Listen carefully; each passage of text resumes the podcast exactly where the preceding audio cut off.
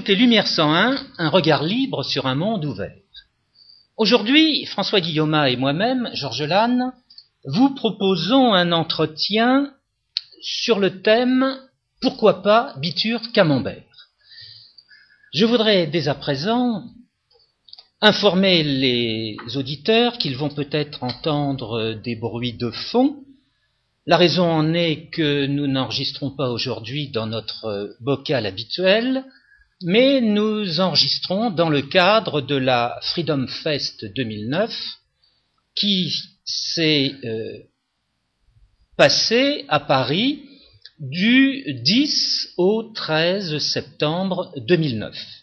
Nous sommes le vendredi 11 et nous enregistrons devant un certain public. Selon l'habitude, nous, euh, nous, annonçons les trois étapes de notre émission. Ces trois étapes seront les suivantes. Première étape, pourquoi, la dénomination de biture camembert Deuxième étape, en quoi consiste la loi de biture camembert Et enfin, pourquoi pas Biture Camembert. Oui, l'idée fondamentale, euh, c'est de, de, doubler l'émission que nous avons déjà faite sur Lumière 101 et que qu'on peut évidemment euh, aller trouver sur les archives et qui présentait la loi de Biture Camembert. L'idée aujourd'hui, c'est de, c'est d'expliquer à la fois pourquoi on n'avait pas découvert jusqu'à présent la loi de Biture Camembert, et aussi euh, pourquoi on risque de ne pas la comprendre ni de l'admettre? Il y a diverses objections qu'on peut faire à cette loi, à commencer par sa dénomination. Nous allons essayer d'expliquer pourquoi, pourquoi elle, nous tient à cœur, même si euh, c'est pas c'est pas d'absolu. Et, on va évidemment commencer euh, par, par expliquer ce nom. Alors, je préviens que nous faisons passer les, les diapositives de cette bande dessinée du XIXe siècle, qui était euh, la bande dessinée écrite par Georges Colomb, dont le nom de, de guerre, peut-on dire, était Christophe. Ce sont les aventures du sapeur camembert, et la bande dessinée à laquelle nous faisons référence se compose de six diapositives. La première fait référence à l'adjudant-major qui demande au sergent Bitur Camembert de d'enterrer un tas d'ordures. Deuxième diapositive, s'il vous plaît. Le sergent Bitur, le sergent Bitur s'adresse alors au sapeur Camembert et lui demande de creuser un trou pour enterrer le tas d'ordures. Nouvelle diapositive, le sergent Biture va obtempérer, comme on dit dans l'armée, il va creuser le trou pour enfouir les ordures en question. Mais cela l'amène, comme le dit l'auteur, à la perplexité. Nouvelle diapo, s'il vous plaît. Cette euh, perplexité l'amène à demander à son sergent, et la terre du trou, qu'est-ce que j'en fais? Là-dessus, il y a un jeu de mots avec une prononciation du français prononcial, provincial, je n'y insiste pas. Le sergent lui dit, eh bien, creusez un autre trou, et Camembert approuve de creuser un autre trou. Pour y mettre la terre du premier. Nouvelle diapositive. Eh bien, après avoir creusé ce deuxième trou, Biture de nouveau s'interroge. Non, c'est Camembert. Oui, euh, Camembert s'interroge et euh, il dit euh, Oui, mais la terre de ce deuxième trou, qu'est-ce que je vais en faire? Dernière diapositive. Là, il faut le citer. Alors, Sergent, réitère Camembert, où est-ce que je vais la mettre, celle-ci? Espèce de double mulet et cornu, ferait quatre jours pour n'avoir pas creusé le deuxième trou, assez grand pour pouvoir y mettre sa terre avec celle du premier trou. Voilà notre point de départ qui va nous amener à dire pourquoi la dénomination Bitur Camembert. le problème du sergent Bitur et du sapeur Camembert, c'est qu'il se retrouve toujours avec un, élément dont ils doivent, dont ils devraient se débarrasser, dont ils ne savent pas que faire, parce qu'ils n'ont pas, pas correctement posé la question. Et à, cela, et cela, nous, ce problème-là, nous le rapportons à ce que, à la suite de François-René Rideau, il y a lieu d'appeler euh, le sophisme anti-comptable, sur quoi euh, insistait euh, Frédéric Bastiat. Frédéric Bastiat a passé sa vie sa trop courte vie, à expliquer que lorsque les hommes de l'État distribuent de l'argent, ils l'ont forcément volé à quelqu'un. Et, le sophisme anticomptable consiste évidemment à présenter ce que Frédéric Bastiat appelait la main douce, celle qui donne, tout en occultant la main dure, la main rude, et celle qui prend. Il y a donc, un sophisme anticomptable quand on ne quand on ne présente pas face à la distribution euh, de l'argent volé par les hommes de l'État, le, fait que les hommes de l'État volent pour un montant équivalent.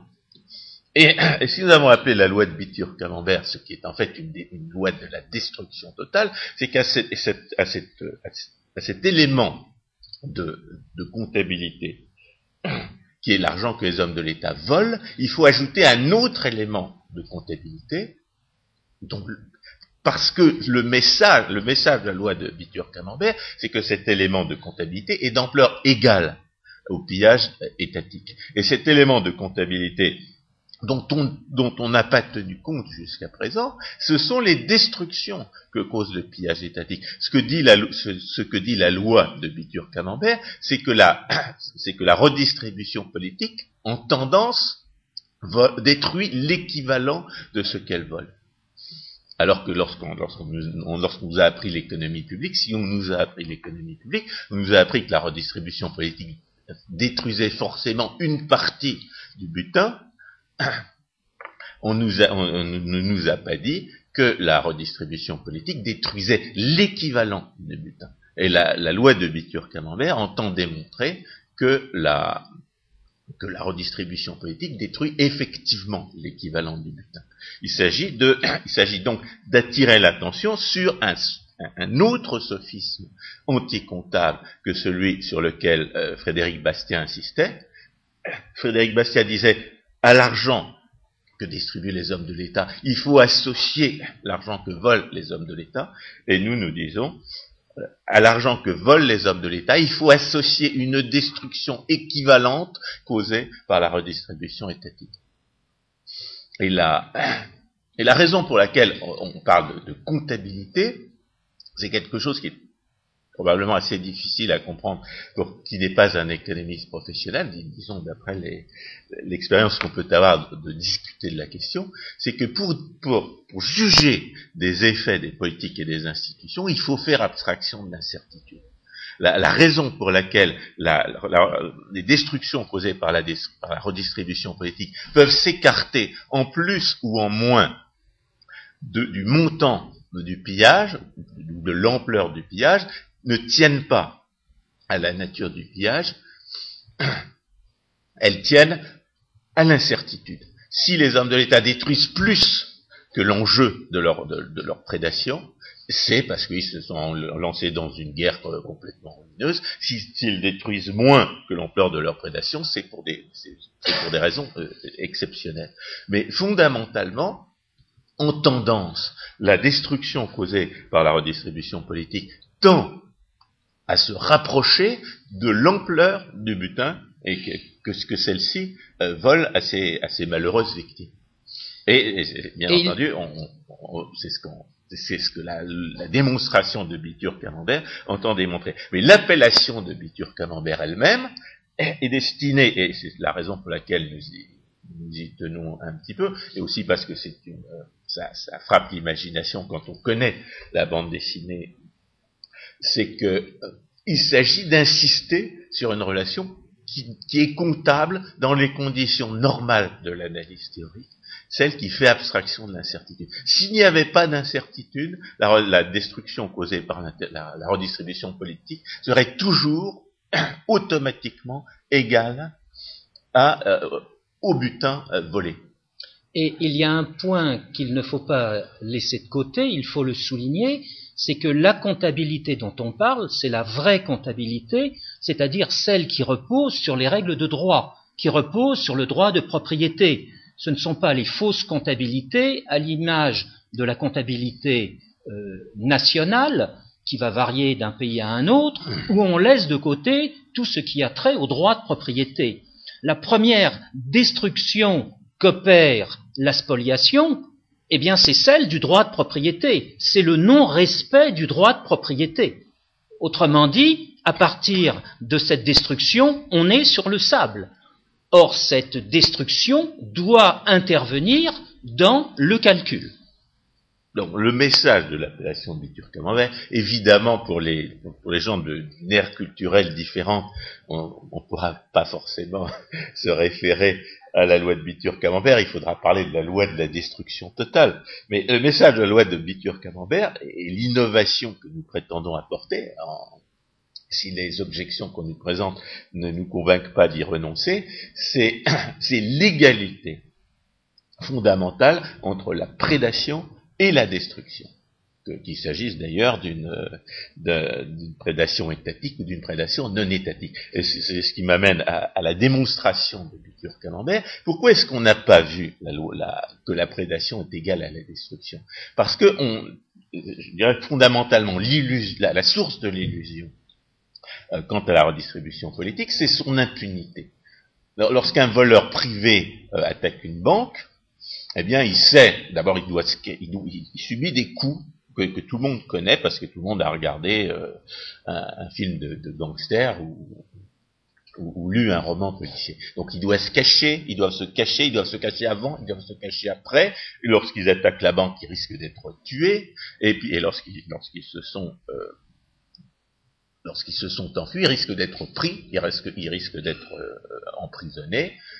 Et ils risquent même, dans certains pays, d'être tués à leur tour. Par conséquent, lorsque le vol est, privé, tout le monde perçoit les coûts du vol. On considère que le, métier de voleur est un, métier euh, coûteux et on considère que, sa rémunération est à la hauteur du risque. C'est-à-dire qu'on pratique un raisonnement, euh, on, raisonne sur le voleur comme quelqu'un qui compare ses coûts et ses avantages à la manière d'un agent économique euh, ordinaire. Lorsque l'homme de l'État euh, vole, eh bien, il vole impunément. Il vole impunément et on mesure. Et à ce moment-là, on peut croire que voler ne coûte rien. Euh, une, des, raisons qui m'ont permis de qui m'ont mis sur la piste de la démonstration de Victor Camembert, c'est quand Anthony de Jazet disait que c'était plus, que, c'était plus facile de voler à travers l'État que de produire, qu'en tout cas, elle, a réclamé de l'argent volé aux hommes de l'État et, présentait un coût euh, systématiquement moindre. Eh bien, euh, je pense que ça, c'est une, erreur fondamentale. Une erreur fondamentale, pourquoi? Parce qu'il n'y a pas de profit certain.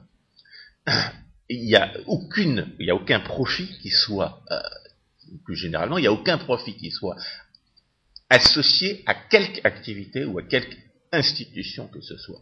D'ailleurs, pour ça que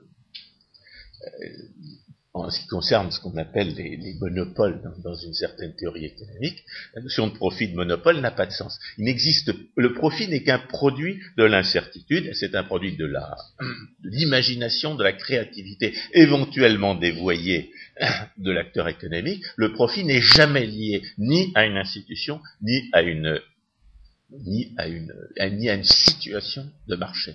Le profit est toujours un produit de la, de la créativité humaine, que ce soit un vrai profit ou, euh, comme dans la spoliation légale, un pseudo-profit.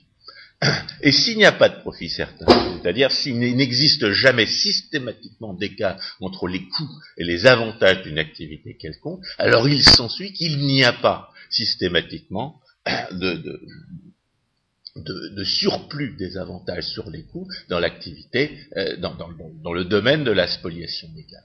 Bien au contraire, dans le domaine de la spoliation légale, comme dans tous les autres domaines, eh bien les gens, les, gens perçoivent des profits, en l'occurrence des pseudo-profits, puisqu'ils correspondent pas, puisque la possibilité de voler les autres ne correspond à aucune production, et puis on est, on ils exploitent cette possibilité de profit jusqu'à ce qu'elle disparaisse. Donc le coût a toujours tendance à se, à se rapprocher de la valeur de l'action. Et, qu'est-ce qui explique la, que dans la spoliation légale par opposition à la spoliation illégale, le coût rejoint aussi les avantages de la prédation, comme dans la spoliation illégale? Eh bien, si ce n'est pas le risque d'être pris, si ce n'est pas le risque d'être tué en se battant pour, voler les autres, eh bien, c'est la, la, rivalité pour le partage du butin. Alors, ce qui est, fondamental dans, le, dans la spoliation légale, c'est que, étant donné que les droits de propriété ont été mis en cause, eh bien, le, butin est livré à la foire d'empoigne de la, redistribution politique. Et dans cette foire d'empoigne de la redistribution politique, eh bien, vous ne pouvez pas, vous pouvez pas, en tendance, obtenir plus de butin que vous n'aurez payé pour l'obtenir. On a, trouvé une illustration dans le fait, dans, le, monopole euh, des taxis à, Paris le nombre des taxis à Paris est réglementé, il y a des, autorisations, et les autorisations, pour une fois, euh, on, leur permet d'avoir une, expression. Euh, violence du monopole, pour une fois, on lui permet d'avoir une expression chiffrée, c'est le prix de ce qu'on appelle la plaque, c'est-à-dire l'autorisation de faire circuler un, taxi à Paris. Eh bien, le chauffeur de taxi qui veut s'établir comme taxi, il doit il doit soit acheter la plaque s'il est extrêmement riche, soit louer la plaque ou l'emprunter à quelques, à quelques grandes entreprises qui, elles, a les moyens d'acheter la plaque. Qu'est-ce que c'est que la plaque? C'est l'autorisation de faire ce que naturellement tout le monde devrait pouvoir faire s'il est euh, le propriétaire légitime ou, le locataire légitime d'un véhicule automobile. En d'autres termes, le prix de la plaque non seulement signale la destruction de, richesses causée par la, par l'interdiction monopoliste, mais en plus illustre le fait que pour obtenir le privilège, aujourd'hui, il faut le payer intégralement. C'est-à-dire qu'il n'y a pas de profit dans ce privilège de monopole qu'est la, la, la, limitation arbitraire et violente du nombre des taxis à Paris. Je voulais souligner, François a utilisé alternativement autorisation et privilège, je voulais intervenir justement pour, euh, disons, le, le corriger de l'autorisation. L'autorisation est un mot anodin. Il faut euh, prendre le mot privilège au sens premier, c'est prima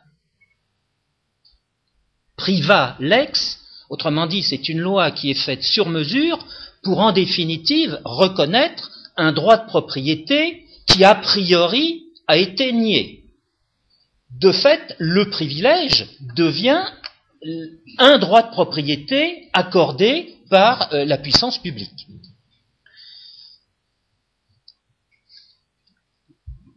Oui, donc l'affaire des taxis parisiens illustre ce fait fondamental que pour obtenir, dans la, dans la spoliation légale, que ce soit pour obtenir de l'argent volé aux autres, ou d'ailleurs pour, euh, euh, pour se défendre de la prédation d'autrui, eh bien, il faut, il faut consentir des coûts à la hauteur de l'avantage espéré pour obtenir ces avantages-là. Et ces coûts-là sont entièrement perdus pour toute production, parce qu'il ne s'agit pas de produire quoi que ce soit, mais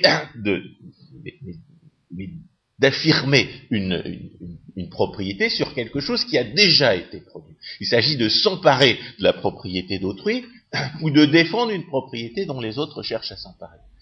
Donc, c'est, donc ces coûts qui sont autant d'investissements, qui sont perçus comme autant d'investissements, qui, qui sont des richesses réelles, parce qu'il faut payer du vrai argent pour acheter une plaque de taxi, eh bien ces coûts-là sont entièrement perdus pour toute production. Parce qu'en en, aucune manière l'argent que vous dépensez pour, euh, pour avoir l'autorisation de faire circuler un taxi à Paris ne, ne, ne mettra une voiture supplémentaire dans, dans les rues.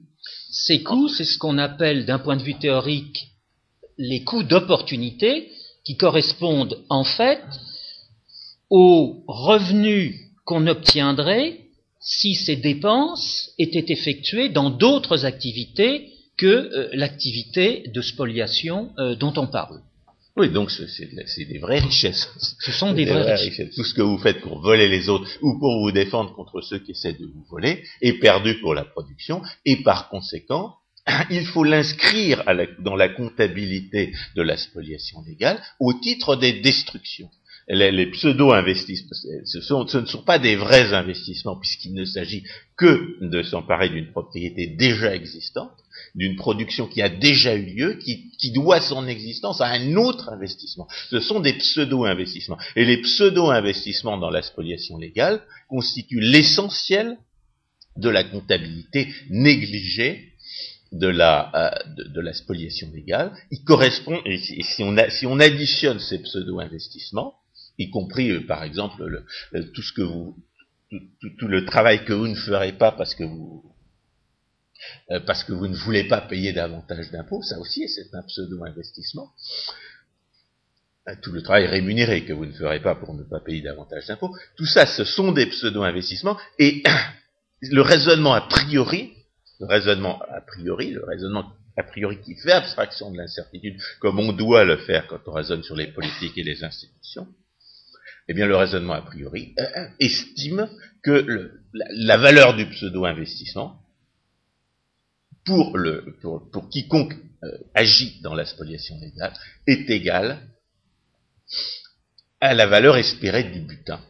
Ce que nous faisons à l'instant contribue justement à ce pseudo-investissement. Oui, oui, parce qu'il ne s'agit que de dénoncer quelque chose qui ne devrait pas exister. Il s'agit de protester contre la spoliation légale et de démontrer pourquoi elle est criminelle. Et, ça, on ne devrait pas avoir à le faire. Tout le monde devrait le savoir. Et étant donné que le, la justice naturelle, tout le monde la reconnaît et, la pratique dans sa vie de tous les jours, on ne voit pas pourquoi, tout le monde pourquoi on laisse les hommes de l'État faire ce que nous nous interdisons euh, et ce qu'ils nous interdisent eux-mêmes euh, dans, la vie quotidienne. Donc, donc, ce que nous faisons ici est, est apporté au compte de, la comptabilité de Bitur Camembert, et la comptabilité de Bitur Camembert, le message de Bitur Camembert, c'est étant, étant, donné que pour chaque acte, euh, entrepris dans le cadre de la spoliation légale, les coûts ont tendance à être égaux aux avantages, eh bien il y a une destruction associée à la spoliation légale qui est d'ampleur comparable et, faisant abstraction de l'incertitude, strictement égale au montant du butin. C'est-à-dire, oh, encore une fois, que la redistribution politique en tendance détruit l'intégralité de ce qu'elle veut. Alors, cela étant, eh bien, nous allons passer au fond de notre exposé, pourquoi pas Bitur Camembert? Donc il y a les objections qu'on peut faire à l'appellation de Bitur Camembert, on les a un petit peu vu. Tout le monde ne connaît pas le, dessinateur Christophe, tout le monde n'a pas lu les aventures du, dessinateur Camembert. ces gens-là ont bien de la chance parce qu'ils vont pouvoir les découvrir. Ceux qui les ont, ceux qui connaissent pas encore, ceux qui connaissent déjà les aventures du, des facéties du sapeur camembert ont, euh, ont, le grave inconvénient de les connaître déjà. Il y a aussi les malices de piquet il y a aussi le savant cosinus. Euh, rien de tout cela n'est indigne d'être lu. Euh, il y a aussi les gens qui ne comprennent pas le message. Il y a les gens qui ne comprennent pas que nous, affirmons dans le cas des hypothèses nécessaires pour raisonner sur les institutions, qu'il s'agit effectivement d'une égalité. Il y a des gens qui, euh, par exemple, vont nous expliquer que nous n'avons rien inventé parce que la notion de pseudo-investissement dans la spoliation légale est en effet centrale dans la théorie des choix publics. Mais la théorie des choix publics ne raisonne pas en termes généraux et elle abandonne à l'observation euh, la, la mesure soin de mesurer euh, l'ampleur de la destruction. Or, notre message à nous, c'est que c'est pas à l'observation euh, d'estimer l'ampleur de la destruction qu'on peut parfaitement le faire a priori, puisque l'ampleur de la destruction est égale à l'ampleur de la prédation. Et alors, le premier obstacle, justement, à la compréhension du fait que l'ampleur de la destruction est égale à l'ampleur de la prédation, c'est l'extraordinaire difficulté qu'il y a dans la réalité à comptabiliser ces destructions. On a parlé tout à l'heure de ce que les hommes de l'État interdisaient aux gens de faire. il est exceptionnel que lorsque les hommes de l'État vous interdisent de faire le taxi dans une, dans une ville, ça puisse se traduire par un prix de marché. À Paris, ça se traduit par un prix de marché. Donc on peut comptabiliser la destruction causée par le monopole, par le monopole institutionnel. Mais dans la plupart des cas, lorsque les hommes de l'État vous interdisent de faire quelque chose avec ce qui est à vous, il n'existe aucune, aucune euh, statistique qui permette d'en rendre compte. Et par conséquent, on ne, on, ne, on ne va pas comptabiliser cette destruction-là. On ne pourra pas la comptabiliser. Or, elle existe forcément. Elle existe forcément, puisque chaque fois que les hommes de l'État vous interdisent de faire quelque chose, ils détruisent. La violence est intrinsèquement destructrice. Les hommes de l'État ne peuvent servir la production que s'ils détruisent des gens qui sont plus destructeurs qu'eux-mêmes, ce qui est excessivement rare, mais ça leur arrive quand ils arrêtent les voleurs et, quand ils neutralisent les, assassins, euh, les hommes de l'État servent la production. Dans le, dans le reste de leur activité, ils passent leur temps à se conduire comme eux. toute interdiction est une destruction de la propriété. Il y a aussi, un, il y a aussi un fait qui est, essentiel, c'est que dans la, pour la moitié de, l'argent qui fait l'objet d'une comptabilisation, les, les, sommes, les sommes en cause euh, relèvent totalement de ce que François René Rideau, déjà cité, euh, appelle un sophisme comptable, c'est-à-dire une prétendue comptabilité en argent dans des conditions où le droit de propriété ayant été complètement ignoré, dans, les conditions de ce que j'appelle la propriété satrapique, c'est-à-dire où l'homme de l'État dispose d'un argent qu'il a volé et qui n'a pas le droit euh, sensiblement de garder pour lui. Il doit le soi-disant le dépenser pour les autres. Dans, ces conditions-là, les, les, sommes d'argent qui circulent et qui sont éventuellement comptabilisées par des, fonctionnaires euh, attitrés ne représentent en rien les jugements de valeur de ceux qui agissent. Lorsque l'homme de l'État distribue un milliard à ceci ou un milliard à cela, ça ne lui coûte pas un milliard et ça ne lui rapportera pas un milliard. Donc la comptabilité nationale, la soi-disant comptabilité nationale, n'a strictement euh, aucun sens. Elle ne décrit rien.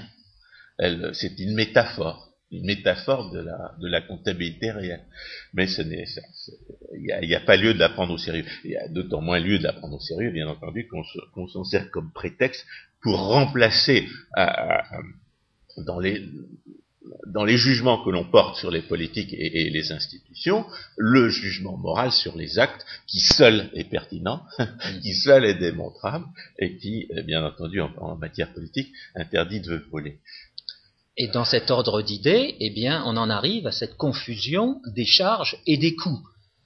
Oui, alors c'est le summum de la, du sophisme comptable chez les euh, dans la comptabilité nationale. Ça consiste à évaluer la, les prétendus services que nous rendent les hommes de soi-disant les hommes de l'État nous rendent euh, au, au, prix qu'ils aux sommes d'argent qu'ils nous volent pour soi-disant euh, nous les fournir. Euh, bien entendu, il n'y a, absolument aucun rapport euh, entre ces sommes d'argent-là et la, prétendue valeur des services prétendus qu'ils prétendent nous rendre. Et puisqu'il faut qu'ils nous volent l'argent, c'est bien la preuve que ces services valent moins à nos yeux. Toujours est-il que cette confusion des charges et des, coûts dans la soi-disant comptabilité nationale exprime bien un des, un des principes de Bitur-Camembert, à savoir que, les, que le, coût est, a effectivement tendance à rejoindre la valeur et que quand on juge les institutions, il y a lieu de faire complètement abstraction de la différence, puisque cette différence-là est due à l'incertitude, due à l'incertitude, à l'inventivité, à l'imagination, et, relève d'un tout autre ordre d'analyse, ce que, ce que les, même les économistes professionnels ne comprennent pas toujours. Alors, deuxième élément, pourquoi pas Bitur Camembert Alors, le premier, la, première le premier, le premier obstacle à la compréhension de Bitur Camembert et l'obstacle à, son acceptation, parce que l'obstacle à, la découverte, en, ça, ça, va en même temps être un obstacle à l'acceptation de la loi. Si, on si, si les esprits n'étaient pas prêts à la découvrir, alors ils ne seront pas prêts à l'accepter. C'est justement cette impossibilité de comptabiliser les, euh, les, les coûts de la spoliation légale et en tout cas de les comptabiliser à la hauteur de ce qu'ils représentent, de, ce, dont nous prétendons avoir démontré qu'ils représentent, c'est-à-dire l'équivalent de ce qui est volé. Alors, deuxième élément, oui, continuez. Donc, on vient de voir l'élément l'incompétence comptable. Continuez. Je voudrais, je voudrais d'ailleurs préciser, profiter de, cette pause pour, préciser que euh, nous n'avons pas nous-mêmes. Là, nous allons passer sur l'héritage du passé.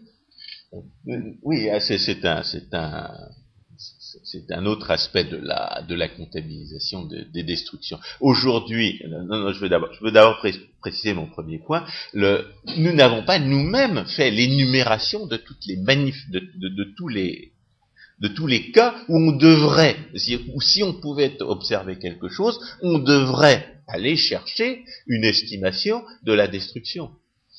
Chaque fois que les hommes de l'État interviennent, ça, a des conséquences multiples dans l'ensemble de l'économie. Ces conséquences, on peut logiquement les, identifier par l'analyse économique.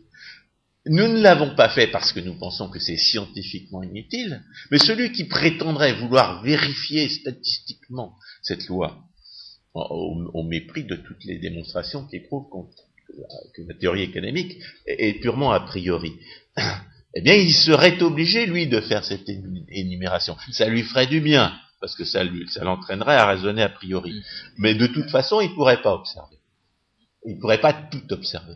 Alors en ce qui concerne l'héritage du passé, il faut, il faut rappeler euh, quelque chose qui est, qui est important et, et, dont moi j'ai constaté que les théoriciens des choses publiques ne, ne, tiennent pas compte. Euh, la, plus grande partie des, euh, des, des, spoliations, la plus grande partie des coûts et des destructions de la spoliation légale ont été, euh, ont été décidées dans le passé toutes les institutions qui nous volent aujourd'hui ont été décidées, euh, pour la plupart, il y, a, des décennies. Comme par exemple la sécurité sociale, le, la, retraite par répartition en France, c'est le régime de Vichy, 1941. la retraite par répartition, donc c'est un héritage de Vichy. La retraite par répartition a détruit la formation du capital depuis 1941. Et si on veut comptabiliser les destructions de la, spoliation légale, il va falloir estimer tout, le capital que la retraite par répartition héritage de Vichy a empêché de constituer. Donc, il faut pas, quand on prétend comptabiliser les, euh, destructions en, question, si, si, on voulait le faire, eh bien, il faudrait tenir compte de l'héritage du passé. L'héritage du passé n'a pas seulement pour conséquence la redistribution, le, brassage à vide, comme dit Anthony de Jazet, le fait que non seulement tout le monde est volé et subventionné à la fois, mais que tout le monde, que quiconque bénéficie d'un privilège l'aura forcément payé d'une manière ou d'une autre. L'héritage du passé a aussi pour conséquence que si on veut comptabiliser les destructions, il faut aller il faut retourner à l'époque où les coûts ont été, où les coûts de la spoliation légale ont été acceptés car un coup est toujours un coup d'opportunité, il est toujours, il est toujours accepté. Alors,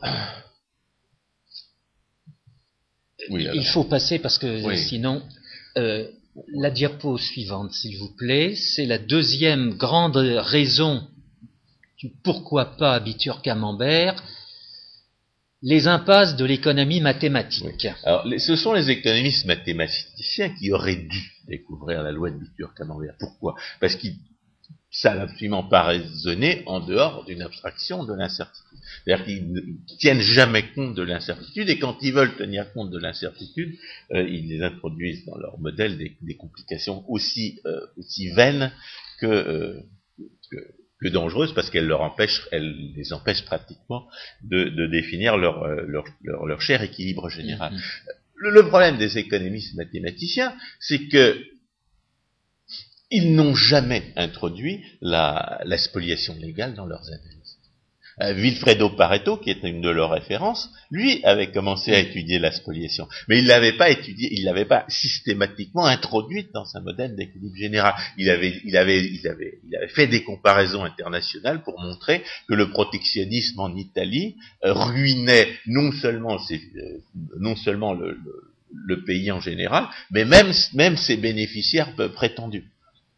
Et Pareto utilisait une image à cette occasion, il disait que les économistes se comportaient comme les entomologistes, ils ne s'intéressaient qu'aux très beaux papillons.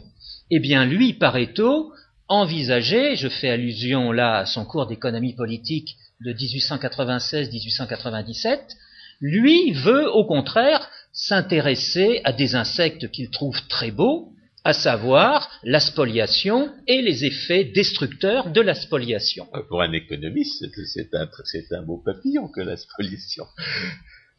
Il n'y a, pas de beaux et de mauvais papillons, il y a de bons et de, mauvais économistes. Alors, les économistes mathématiciens euh, ont trahi la pensée de Pareto. Ils n'ont pas seulement trahi en matière normative, parce que moi, je, je tiens que le seul véritable héritier de Pareto aujourd'hui, c'est Rothbard dans sa, dans sa fameuse euh, reconstruction de la théorie de l'utilité et du bien-être. Autrement, les, euh, les, économistes mathématiciens ne cessent d'invoquer Pareto pour, euh, pour, pour, pour, pour faire exactement ce qu'il avait condamné, c'est-à-dire justifier l'intervention de l'État. Or, si le critère de Pareto peut servir à quelque chose, c'est à condamner l'intervention de l'État. Donc, les économistes mathématiciens ont trahi Pareto, et il, ne, et il traite l'État comme un deus ex machina. Euh, les hommes de l'État ne seraient pas euh, des, êtres humains comme les autres, ils n'auraient pas d'intérêt personnel, ils ne subiraient pas des coups, ils ne rechercheraient pas des avantages. Alors évidemment, quand on, est, parle de ces prémices-là, on ne peut pas découvrir le, le, le pseudo-investissement dans la spoliation légale. Alors ceux qui ont découvert le pseudo-investissement dans la spoliation légale, c'est les théoriciens des choix publics. Souvent, les théoriciens des choix publics, à la différence des, économistes mathématiciens, ils raisonnent pas en termes généraux. Ils font des études d'équilibre partiel. Ils ne s'intéressent qu'à euh, un, type de spoliation, ici et maintenant, comme disaient les socialistes en 1981. Et ils ne vont pas généraliser euh, l'analyse en termes de pseudo-investissement, au point de dire, puisque les pseudo-investissements sont égaux à la, au, butin, eh bien la destruction est égale au butin. On n'a pas encore trouvé de théoricien des choix publics qui ait dit ça.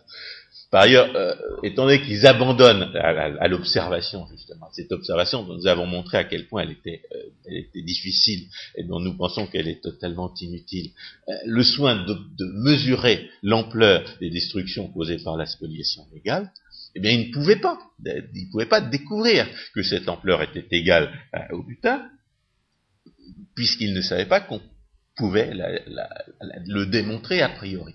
C'est donc le pseudo-expérimentalisme des, euh, des, théoriciens des choix publics qui, explique qu'ils aient été bridés dans les, conclusions qu'ils tirent de leur modèle en général d'ailleurs le pseudo-expérimentaliste, dans la mesure où il est une méthode complètement inappropriée à la théorie économique, eh bien, euh, bride considérablement la capacité de raisonner de ses, de ses adeptes. C'est très frappant quand on lit les auteurs de Chicago, on dit mais pourquoi il n'a pas déduit ceci de cela alors que c'est évident?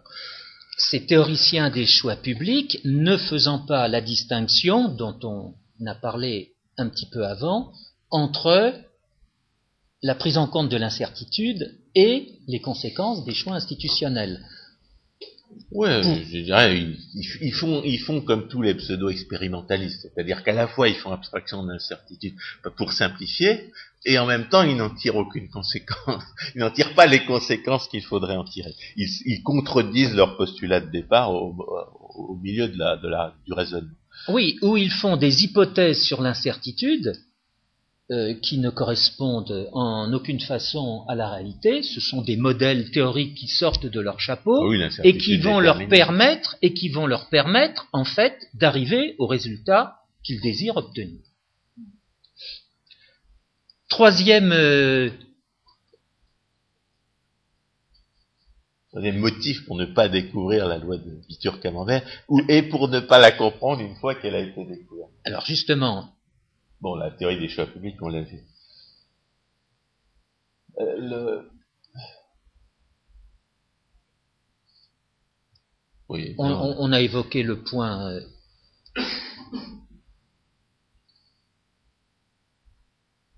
Voilà. Alors, les, les, le, le, troisième, la, le troisième troisième occasion de ne pas comprendre la théorie des choix publics, c'est quand on est un Autrichien euh, à moitié formé. C'est-à-dire quand on a, on a, on a lu euh, Hayek, on a lu Kirchner, on a lu, on sait ce que, on a, non, non, parce que Mises et Rothbard, eux, ils, il, savait très bien que, que faire abstraction de l'incertitude est nécessaire, ne serait-ce que pour savoir ce qui relève de l'incertitude et ce qui n'en relève pas. Si nous avons, si nous, qui sommes des économistes autrichiens, nous, nous avons totalement fait abstraction de l'incertitude pour déduire la loi de Victor-Camembert, c'est parce que nous savons que, la, que, la, que, la, question ne relève pas d'une analyse de l'incertitude. Que si vous mélangez l'analyse des, considérations d'incertitude, la manière dont les gens font face à l'incertitude, avec ces questions de choix institutionnels, vous allez tout mélanger. On a, on a donné l'exemple de, de, Maurice Allais, qui ne comprenait pas que la loi, que la, démonstration du libre-échange est aussi vraie que 2 et 2 font 4. Pourquoi? Euh, Parce que c'est un pseudo-expérimentaliste et qu'il ne comprend pas, que le, comprend pas le statut euh, épistémologique du raisonnement théorique. Euh, a priori. Et qu'il fait joujou avec des concepts euh, euh, mathématiques euh, nouveaux à l'époque, à l'époque, c'est-à-dire début de la décennie 50, quand les économistes vont euh, mettre dans la théorie économique la théorie mathématique de Bourbaki, quelques considérations de topologie, etc. Mais l'essentiel en l'espèce, c'est que, c'est que les économistes, certains économistes autrichiens objectent à la loi de Bitur-Camembert le fait que l'entrepreneur, dans la spoliation légale, il perçoit bien des profits. Il perçoit des profits à, voler les autres. Il perçoit des profits voler les autres. En général, c'est une des pannes de la comptabilisation. On ne voit pas tous ceux qui ont perdu leur argent et, ou qui ont, gâché, leur carrière à faire de la politique on ne voit que ceux qui réussissent, on voit que ceux qui ont des piscines et, qui passent à la télévision. On ne voit pas ceux qui ont perdu leur, existence ou leur, ou leur, euh, fortune à faire de la politique. au profit, euh, au pseudo-profit de la spoliation légale correspondent nécessairement aussi des pseudo-pertes. Mais ces pseudo-pertes sont des vraies pertes pour ceux qui les subissent, car, euh, car, car elles portent sur le pseudo-investissement qui lui, fait de richesses réelles, même si le but c'était de s'emparer, c'était de, voler les autres. Donc, l'objection comme quoi l'entrepreneur euh, politique euh, perçoit des profits, elle, elle, se heurte d'abord à l'objection suivant laquelle la question des profits et des pertes n'est pas pertinente elle se heurte à, la, compréhension de, ce qui relève de l'analyse, de ce qui relève a priori d'une analyse faisant abstraction de l'incertitude, et de ce qui n'en relève pas. La, deuxième objection qu'on peut faire à cette, notion de, profit, de, valeur et de profit perçu, c'est qu'elle rendrait la, la théorie économique complètement inutile. Si on ne distingue pas entre, une activité qui consiste à s'emparer de la production d'autrui et une activité qui consiste à produire, c'est-à-dire si on identifie et si on confond la production et le vol, qui est un défaut qu'on trouve aussi chez certains théoriciens des choix publics, quand ils parlent de marché politique, ils parlent de marché politique, ils ne font pas la distinction entre le produit. Implicitement, ils ne font pas la distinction entre la production et le vol. Or, le vol n'est pas productif. Le vol consiste à s'emparer d'une production qui existe déjà. L'investissement dans la spoliation légale n'est pas la cause de la richesse qu'il obtient. C'est un autre investissement qui est la cause de la richesse qu'obtient l'investisseur dans la spoliation légale. Donc si vous n'apprenez pas à distinguer la production et la destruction, ben, c'est pas la peine de faire de l'économie. Autre, autre objection euh, plus radicale, il n'existe aucune possibilité de seulement poser un problème économique si on ne reconnaît pas le droit de propriété. C'est-à-dire que le, mépris euh, implicite du droit de propriété, euh, impliqué soit par une notion, euh, disons, banalisante de la, du marché politique, soit par une conception strictement subjectiviste de la valeur, a pour conséquence qu'on ne qu'on n'identifie pas les violations de la propriété. Or, si on ne reconnaît pas la propriété, on ne peut pas seulement définir un modèle théorique en économie.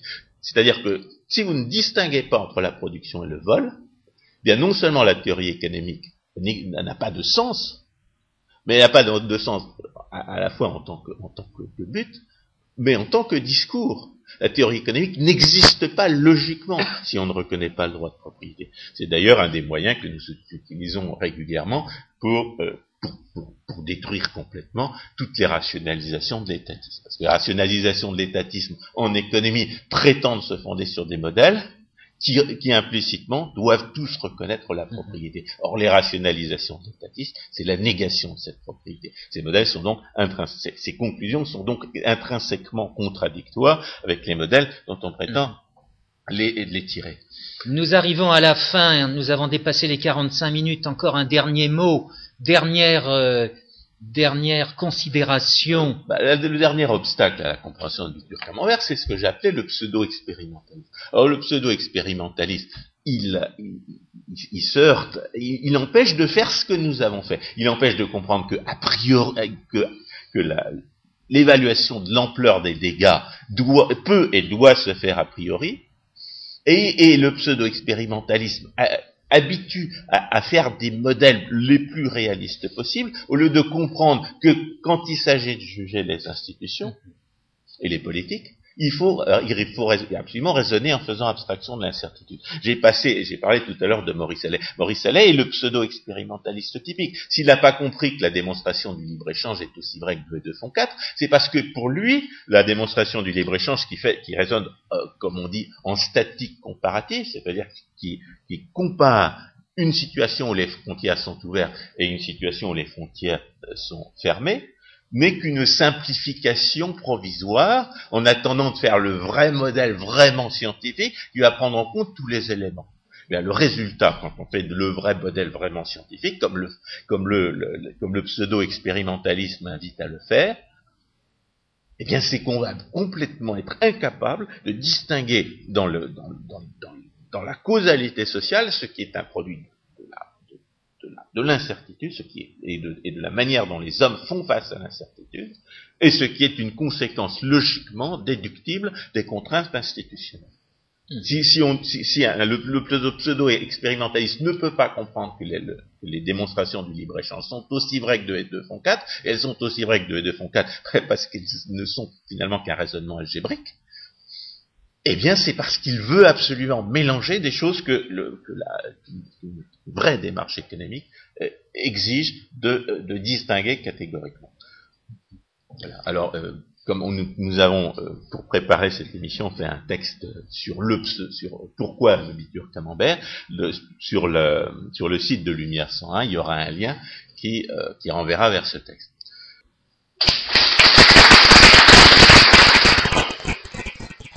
Donc, euh, à vous maintenant d'intervenir. Je pense que vous avez certainement beaucoup de questions, à la fois pour expliciter ou demander à François Guillaume et Georges Lannes d'expliciter une euh, théorie qui est assez euh, difficile à saisir.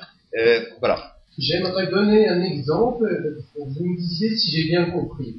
J'ai un de mes amis qui a fait Polytechnique et il travaille maintenant dans une entreprise qui essaye de gagner de l'argent avec des panneaux solaires en profitant du fait que le coût du kilowattheure est, est multiplié par 7 ou 8 par rapport à l'utilisation. Oui, c'est subventionné.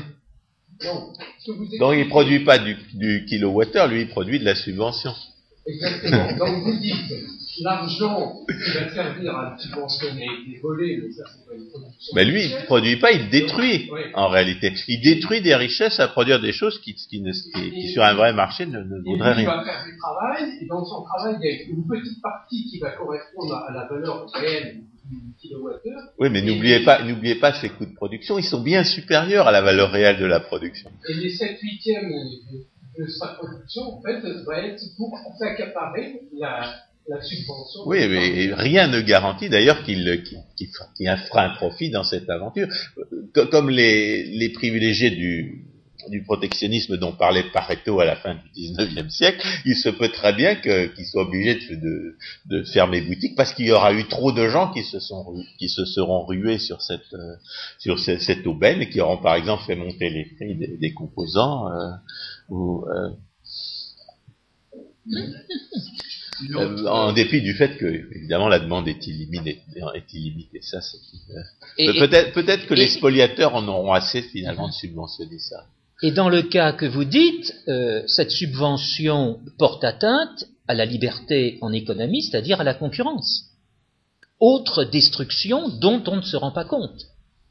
Alors, oui, c'est une concurrence déloyale faite aux, véritables producteurs que sont les constructeurs de centrales nucléaires. La, la constitué, monsieur, la théorie de, la loi de de Mambel, à savoir que la destruction est, égale à la prédation, demanderait une démonstration, parce que vous, vous ça, ça me paraît abstrait. Ah oui, ça certainement, c'est abstrait, mais il n'y a, pas autre, a pas d'autre moyen de le faire. Il y a démonstration qui vient à, laquelle Mais euh, partez de cette destruction de la propriété. C'est chacun qui évalue son droit de propriété. C'est ensuite l'échange qui va permettre de voir ce que chacun donne comme prix à son droit de propriété. C'est à partir de là que vous pouvez faire une évaluation. Mais les évaluations statistiques qui vont être faites en bout de chaîne oublieront la destruction du droit de propriété. Mais là, c'est supposé justement que, la, preuve devrait passer par l'observation. Alors la preuve passe par le fait que les investissements faits dans la spoliation légale sont égaux à ces, avantages attendus, et, au fait que elle tient au fait que ces investissements sont de pseudo-investissements qui sont entièrement perdus pour toute production. Bien sûr. À partir du moment où, où la spoliation légale conduit à des investissements qui ne sont pas productifs, eh bien elle détruit autant. Et si les investissements sont égaux au butin, eh bien la destruction est égale au butin. Mais je répondais à monsieur qui envisageait une expérience. dans, le pseudo dans le pseudo expérimentaliste, on va toujours essayer de rechercher ce qui n'est pas observable. On a démontré que ce n'était pas observable. Et le point. Dans la plupart des cas. on n'a même pas fait la liste de tout ce qui n'était pas observable, et eh de, de, ce qui doit nécessairement exister, étant donné les, actes criminels euh, qui, qui, qui produisent la destruction en question. Et le point que je soulignais consistait à dire que cette destruction du droit de propriété, cette destruction de la propriété n'est pas susceptible de mesure. La seule mesure possible arrive après cette destruction dans la mesure où elle n'a pas eu lieu, à savoir l'échange. Vous n'échangez que des droits de propriété, vous n'échangez pas autre chose. on ne peut pas, on ne peut pas comptabiliser dans le cadre de la spoliation légale. La spoliation légale détruit elle-même les moyens, euh, les moyens matériels d'observer la valeur. Euh, c'est le, problème de, la, planification euh, socialiste évoquée par von Mises en 1920. À partir du moment où vous empêchez les prix de marché d'apparaître, vous n'avez aucune indication de la valeur. Ou les gens qui prétendent planifier euh, euh, dans, dans, un cadre institutionnel qui par définition a détruit la formation des prix, ils, ils, présupposent quelque chose que précisément ils empêchent d'apparaître. Ce sont des, les, gens qui ont prétendu euh, démontrer que c'était possible, sont des voleurs de concepts au sens de Rand. Mm-hmm. C'est-à-dire qu'ils ils raisonnent dans un, ils raisonnent dans un, dans le cadre d'hypothèses qu'ils ont niées au départ ce qui est d'ailleurs le cas de tous les, de tous les raisonnements étatistes. Le raisonnement étatiste euh, passe par des vols de concepts. Et j'ai une question aussi pour, pour clarifier, c'est une démonstration qui est utile à saisir. Prenons l'exemple de ce que présentait Pierre Bessard tout à l'heure, un évadé fiscal qui investit du temps, de l'intelligence pour essayer d'échapper à l'impôt. Bah oui, tout, ça, tout ça est perdu pour la production. C'est un exemple de pseudo-investissement. Ouais la rentabilité. On ne devrait pas avoir à, élaborer des stratégies d'évasion fiscale. La rentabilité, dans ce cas, euh, vous pouvez la démontrer parce qu'il est capable d'anticiper qu'il va y avoir un impôt et qu'il va pouvoir y échapper. Prenons un autre exemple. s'il a bien, s'il a bien, s'il a bien prévu, il, va, il va faire un, profit. Et s'il n'a pas bien prévu, il, va faire une perte. S'il n'est pas capable de prévoir, si on a un impôt totalement discrétionnaire, arbitraire, imprévisible, est-ce que dans ce cas, il n'y a pas moins de destruction, paradoxalement Parce qu'on va produire sans savoir comment ça Oui, à, à cet endroit-là. Mais n'oubliez pas la rivalité des, prédateurs pour le butin. Une fois que cet argent aura été volé, tout, tout, chaque fois que les hommes de l'État instituent une forme de prédation, par surprise, en 1945, coup d'État, la sécurité sociale. Jamais on n'aurait accepté la sécurité sociale dans, dans, une démocratie. Vous voyez ce qui se passe aux États-Unis aujourd'hui. Donc, coup d'État, mais après, après les, bureaucrates se battent entre eux pour obtenir le butin. une manifestation de, de Camembert, c'est que dans, les hôpitaux publics, il y a un fonctionnaire administratif pour un, pour un, pour, un, élément du personnel soignant. Ça, c'est Bitur Camembert. Le professeur Debré aime à rappeler, je l'ai entendu plusieurs fois à la radio dire, euh, prendre cet exemple, dans son service, euh, jusqu'à ce qu'il y ait cette euh, étatisation de l'assurance maladie par l'État depuis le gouvernement Juppé, et cette organisation de l'ONDAM, de l'objectif national de dépenses d'assurance maladie, eh bien, ils ont embauché des directeurs administratifs. Question très terre à terre, il se trouve que les directeurs administratifs embauchés se sont vus accorder dans la cour de l'hôpital des places de parking, alors que les médecins soignants qui n'en avaient pas jusqu'alors et qui en demandaient n'en ont toujours pas aujourd'hui. donc, le, développement de l'administration euh, publique est un pur produit, est une pure illustration de la loi de Turcs Le, le problème, le problème quand on, quand on refuse de raisonner a priori, le problème c'est qu'on ne va pas penser à toutes les manifestations de la loi de Bitur-Camembert. Parce que pour penser à toutes les manifestations de Bitur-Camembert, il faut raisonner a priori. La, raison pour laquelle le pseudo-expérimentalisme est complètement anti-scientifique, c'est pas seulement que qu'il n'existe pas d'expérience cruciale en théorie économique. C'est aussi le fait que si vous cherchez sérieusement à appliquer la méthode expérimentale à la théorie économique, vous, allez vous rendre compte qu'elle n'est pas applicable. Et si vous ne vous êtes pas encore rendu compte qu'elle n'est pas applicable, c'est parce que vous n'avez pas sérieusement cherché à définir cette expérience cruciale qui n'existe pas. Par conséquent, toutes les tentatives pour essayer de prouver Victor Camembert euh, par l'observation statistique se heurtent au fait que les gens qui croient que c'est nécessaire ne sont pas capables de le faire, s'interdisent eux-mêmes de le faire parce qu'ils ne savent pas assez bien raisonner pour, euh, pour, savoir ce qu'il faut aller chercher. Ils sont sensibles à des arguments d'autorité euh, qui, de fait, de, ne devraient pas être écoutés. Voyez ce qui se passe en France en ce moment avec cette taxe carbone on est vraiment au royaume. Euh, le, réchauffisme, c'est un, beau pseudo-investissement dans la spoliation légale, ça. Et, la, destruction est, absolue, et totale, puisque non seulement, euh, non seulement, euh, il n'y a pas de réchauffement climatique d'origine humaine, mais en plus, ils savent parfaitement que, que tous les milliards qu'ils dépensent n'auraient qu'un effet statistiquement négligeable, un, effet qui est de l'ordre de grandeur des erreurs dans leurs prétendues prévisions, qui elles-mêmes sont complètement charlatanesques. Donc ils savent parfaitement que, cet argent est dépensé en pure perte pour ce qu'ils prétendent vouloir faire. Ils l'ont même avoué. C'est la, chronique des aveux dont parle Michel de Ponsin. Ils ont même avoué. Ils ont, dit, dit, euh, ben, dans, dans, dans 80 ans, si on met, en place telle ou telle politique euh, euh, désastreuse pour l'économie, eh bien vous allez avoir 0,1 degré euh, en moins en, température atmosphérique. C'est complètement ridicule. Je ne sais pas, si, s'il faut avoir été formé à, la statistique, s'il faut être économiste pour se rendre compte que ces prévisions sont grotesques en elles-mêmes. Euh, indépendamment de, des, propositions politiques qu'on prétend en tirer, mais, euh, mais c'est évidemment ridicule. Bien, je pense que nous allons en rester là et en remerciant encore euh, Georges Lannes et François Guillaume de nous avoir permis de participer à cette émission.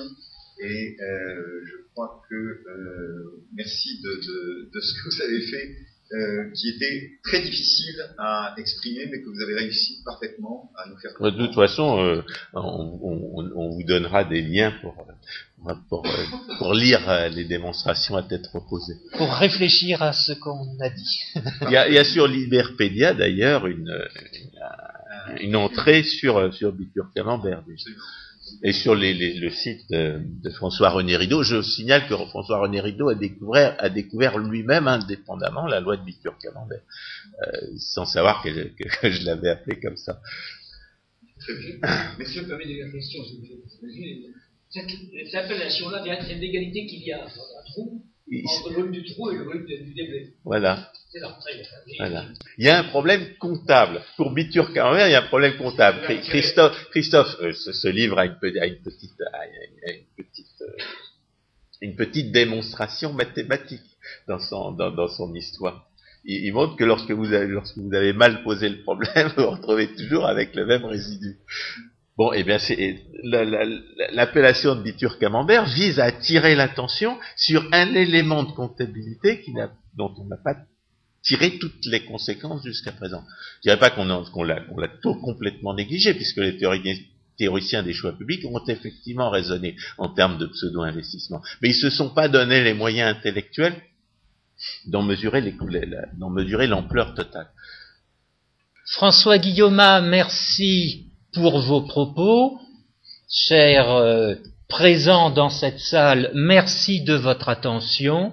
Chers auditeurs de Lumière 101, à une prochaine fois. Bien. Merci.